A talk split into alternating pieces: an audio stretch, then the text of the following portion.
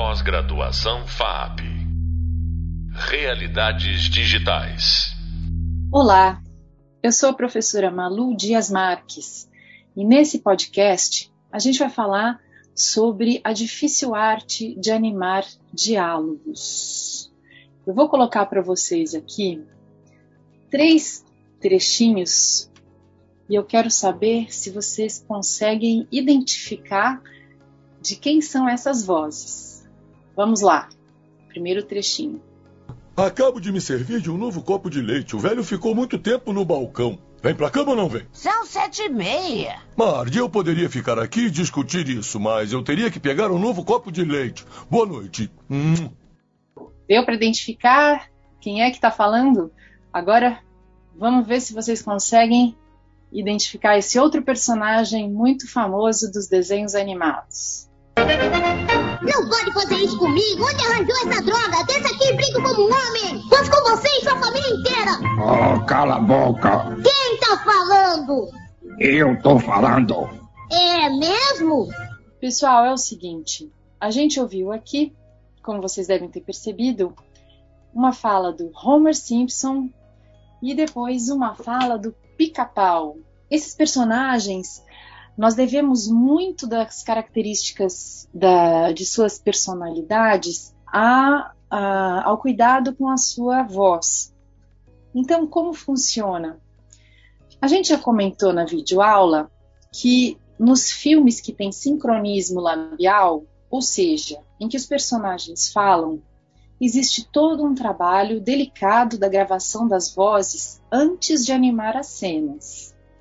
Já no início do desenho dos personagens, no detalhamento do perfil psicológico, das idiosincrasias, ou seja, das suas características particulares, é, os animadores, os diretores do filme, eles têm que entender como que, o, que, os personagens reagem aos estímulos externos, aos estímulos da vida, como ele reage em situações difíceis ou perigosas é, em que eles têm que tomar uma atitude. Também, é, no momento em que é definido o tipo físico do personagem, nesse momento do, da definição das personagens de um filme, também começa-se a pensar em que tipo de voz esse personagem vai ter. E a partir da escolha de voz no estúdio de som, um ator preparado para isso, ele interpreta o texto de modo a defender esse personagem, a fazer com que ele ganhe uma alma, a fazer com que a plateia o ame ou o odeie. E esse é um trabalho árduo para atores muito profissionais. Depois que se grava esse áudio, ele vai para o estúdio de animação, e os animadores têm a tarefa de dividir as falas em frames ou em fotogramas. Quer dizer, as falas, assim como todos os movimentos dos personagens, elas têm uma duração. E essa duração, ela determina o número de frames que, a, que aquele trecho de diálogo vai ter. Então, se nós ouvi, ouvirmos novamente o áudio da, do Homer Simpson, eu vou colocar aqui para vocês rapidamente. Acabo de me servir de um novo copo de leite. O velho ficou muito tempo no balcão. Vem pra cama ou não vem? São sete e meia. Marge, eu poderia ficar aqui e discutir isso, mas eu teria que pegar um novo copo de leite. Boa noite. Hum. Quando a gente ouve essa pequena cena entre o Homer Simpson e a esposa Marge, nós não percebemos, mas nós ouvimos 14 segundos de filme. E o que, que isso significa? Em desenho animado, nós temos 14 segundos vezes multiplicados por 24 fotogramas. 24 imagens se passam durante esse diálogo. De maneira que cada sílaba que o Homer vai pronunciar, ela tem uma duração de alguns poucos frames. E isso, essa contagem, hoje em dia, ela é feita a partir de softwares de podem ser softwares de edição de vídeo, nos quais nós importamos o áudio e conseguimos passar frame a frame ouvindo cada pedaço da fala. Quando o animador transcreve o áudio que ele ouviu e minutou em pedacinhos de frames, ele passa esse áudio para a ficha de animação, que nós vimos na videoaula, vocês viram como que funciona o preenchimento da ficha, ele pode determinar ali qual é o gesto que a personagem vai fazer enquanto ela pronuncia aquela fala. Então, quando o Homer fala eu preciso pegar mais um copo de leite, o animador ele já tem, ele começa a formar em sua cabeça qual é o gesto que o Homer faz se ele é, levanta o copo com a mão, se ele levanta o copo e ele dá de costas para a esposa dele, Marge, e tudo isso vai para a ficha de animação como uma indicação do acting do personagem, da atuação dele. Então, o que, que a gente vê? Para cada sílaba existe um desenho de boca correspondente. Entretanto, nem sempre essa correspondência é o mais importante. Vale lembrar que personagens como, por exemplo, o Caco do Vila Sésamo, o Kermit, ele é basicamente um fantoche. Ele consegue expressar todas as suas emoções e as suas falas apenas no movimento de boca de abrir e fechar. Ou seja, ele não faz o bico do U, ou ele não faz o, o L, não coloca a língua para fazer o L. E o público realmente acredita que o Caco está ali falando e sentindo. Então, por mais que nós tenhamos os desenhos todos das bocas definidos, nem sempre usamos toda a gama de boquinhas. Depende muito da, da forma como ouvimos o som que sai da boca do personagem e do tempo em que ele pronuncia, dos gestos que ele vai fazer. Tão importante quanto a boca, a expressão dos olhos é fundamental para transmitir a temperatura da cena, Claro, quando conversamos com alguém, nós costumamos olhar para seus olhos, não é mesmo? Os olhos, eles expressam também o que, que a pessoa está pensando quando fala. Ou seja, às vezes o personagem pronuncia um conteúdo, mas os olhos estão dizendo uma outra coisa. Além dos olhos e da gesticulação facial que acontece durante a fala, Outro instrumento muito importante na animação de diálogos é o movimento das mãos. Vamos imaginar que todos que são descendentes de italianos usam muito as mãos para falar. Não apenas os italianos, acaba sendo um estereótipo, mas as mãos em geral são um excepcional apoio para a fala dos personagens. Mas atenção, tudo precisa ser feito na medida correta para que o corpo do personagem também não roube a cena para não ficar um personagem que a gente chama do tipo histriônico, exagero, muito exagero na cena, e aí você também perde conteúdo. Então, os diálogos, os movimentos da boca, do corpo, as expressões faciais, tudo precisa contribuir de maneira orgânica na construção do personagem.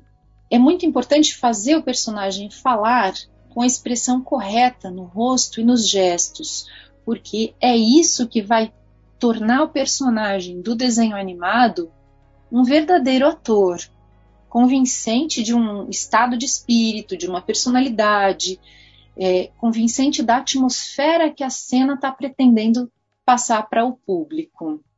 Quando o personagem fala, é importante a gente lembrar que os músculos que ele movimenta em sua face, que estão por baixo da pele, eles fazem com que o resto do rosto se modifique também.